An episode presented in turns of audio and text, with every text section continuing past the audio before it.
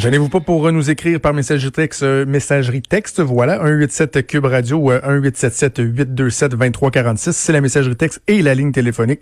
Si vous préférez un, contact humain là, en studio avec Fred McCall qui est toujours euh, heureux de, de, vous parler, ou sinon par courriel pour les plus gênés, studio à commercial cube.radio. On va parler de politique américaine avec Luc La Liberté. Salut Luc. Oui, salut Jonathan. Alors, une nouvelle de vraiment de dernière heure, ça vient tout juste euh, de tomber. Euh, Stéphanie, en fait, en fait, j'ai envie de te le positionner comme ça.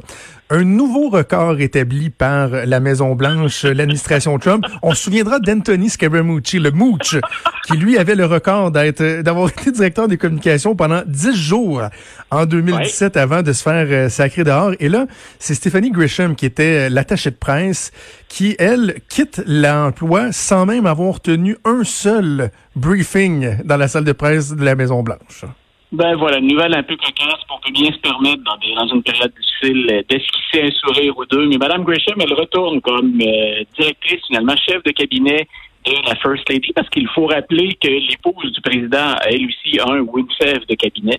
Mais Stephanie Grisham, effectivement, a été relevée de ses fonctions comme porte-parole de la Maison-Blanche sans avoir jamais animer, diriger un point de presse. Donc après de Mooch, et puis c'était devenu une unité, une unité de temps, hein, Scaramucci. C'était, ça a duré combien de temps ton épisode dans ta vie? Ben écoute, ça a été le temps d'un mooch. Donc, euh, dix jours, ça signifiait que c'était particulièrement bref.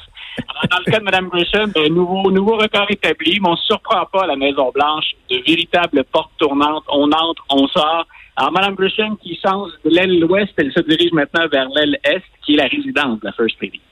Mais au-delà du côté anecdotique, il y a, il y a quand même quelque chose de, de frappant, parce qu'on a souvent parlé justement bon, des portes tournantes à la Maison-Blanche, mais tu sais, pour avoir fait un peu de gestion de crise, puis toi, tu, suis euh, l'histoire américaine, en temps de crise, euh, on va rechercher, on va espérer une certaine stabilité au niveau du pouvoir politique. Et là, est-ce que ça, ça vient pas démontrer que malgré l'ampleur de la crise, on n'est pas capable d'avoir cette stabilité-là dans l'administration Trump? Écoute, effectivement, de façon plus, plus sérieuse, ça va avec la gestion erratique de la crise depuis le début. Quand on parle de stabilité, assurément, c'est pas synonyme de l'administration Trump. C'était vrai avant et ça n'a jamais été aussi évident que ça peut l'être maintenant. La seule présence constante dans l'entourage de M. Trump, c'est le vice-président, Mike Pence.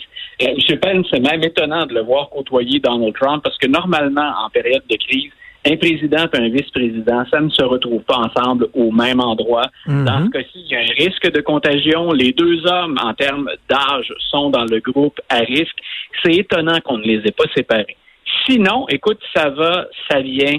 Euh, on voit par exemple euh, le docteur Fauci, qui est l'éminence grise en termes d'infectiologie, qui est à la tête de la, CDC, de la, CDC. Mhm. Euh, il y a des fois on le voit, il y a des fois on le laisse répondre. Hier, M. Trump l'a interrompu au lieu de laisser répondre à la question d'un journaliste. On a même fait état hier du retour dans l'entourage du président de Rudy Giuliani, parce que la ben il aime bien ça. Donc, c'est, tout ça contribue à maintenir une sorte d'instabilité aux États-Unis. Et c'est frappant de voir à quel point on essaie chez les gouverneurs de ménager un peu le fédéral puis euh, l'administration Trump, mais à quel point de plus en plus on y va d'initiatives locales.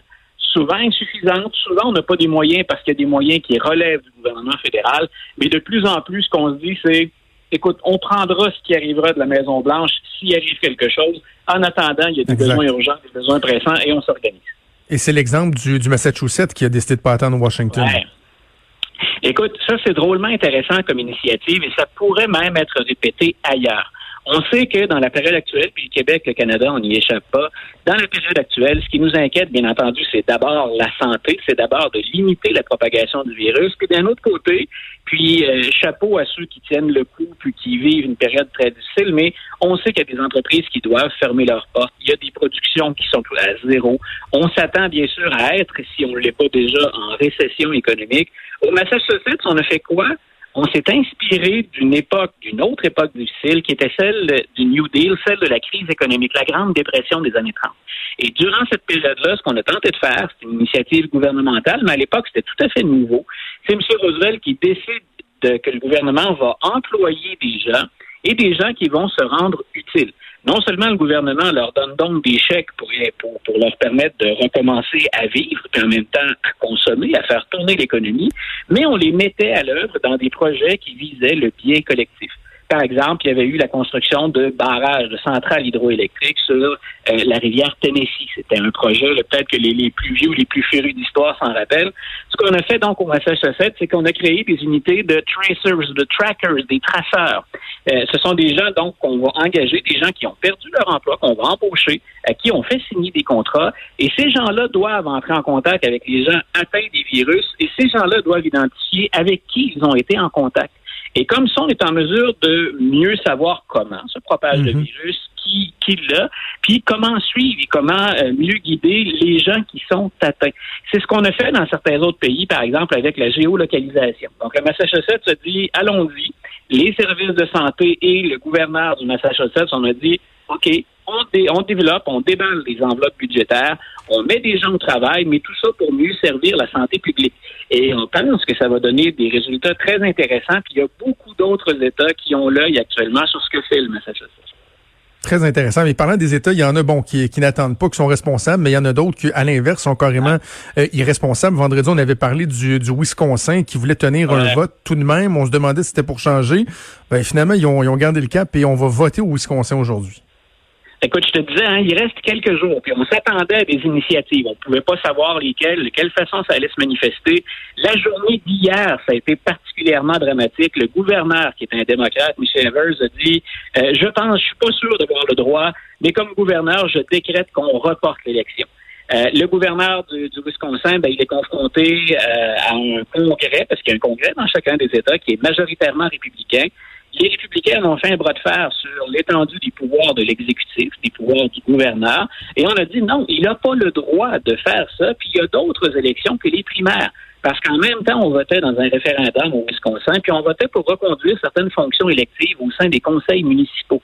Donc, on s'est adressé à la Cour suprême de l'État, et hier soir, on apprenait que la Cour suprême de l'État donnait raison aux républicains, ce qui fait qu'aujourd'hui, ben, on est un peu en mode panique dans les grandes villes du, du Michigan parce que ben parce qu'on va devoir voter, parce qu'on va voter en personne, parce que les gens qui voulaient voter euh, en utilisant, en votant à, distance, finalement, par correspondance, dont on a manqué de bulletins. Il y a au moins 11 000 personnes qui voulaient procéder de la sorte et qui n'ont toujours pas reçu de bulletins de vote.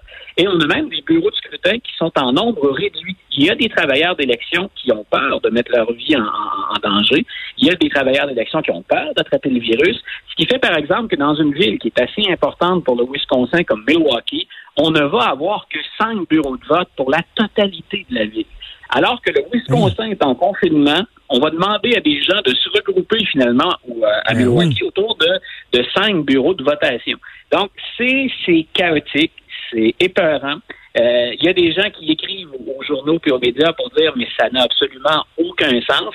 Et moi, ce que, ce que ça me fait craindre, c'est pour l'élection générale de novembre. Euh, on n'a pas encore discuté aux États-Unis de que va-t-on faire en novembre si mm. jamais l'épidémie sévit toujours. On peut toujours dire, ben écoutez, on va voter à distance, on va voter avec des enveloppes, ce qu'on appelle les absentee ballots, euh, mais c'est pas organisé. Comment va-t-on les acheminer? Est-ce que les gens vont les porter eux-mêmes? Euh, comment on gère les listes électorales et la distribution des bulletins de vote? Euh, c'est gros, hein? C'est 50 États différents. 50 États qui, chacun à leur manière, peuvent gérer l'élection on se dirige vers un bordel épouvantable si on ne gère pas ça dès maintenant. Et, préparez-vous, les États-Unis ont le don de se compliquer la tâche. C'est un véritable casse-tête en temps normal d'une élection fédérale. Ça ne risque pas d'être d'aller mieux ou d'être plus rentable euh, en période d'épidémie ou en période de crainte de peur. On va suivre ça ensemble au cours des prochains mois. Luc La Liberté, on se reparle le vendredi. Merci. Bye, Jonathan. Bonne journée. Bonne journée. Vous écoutez Franchement.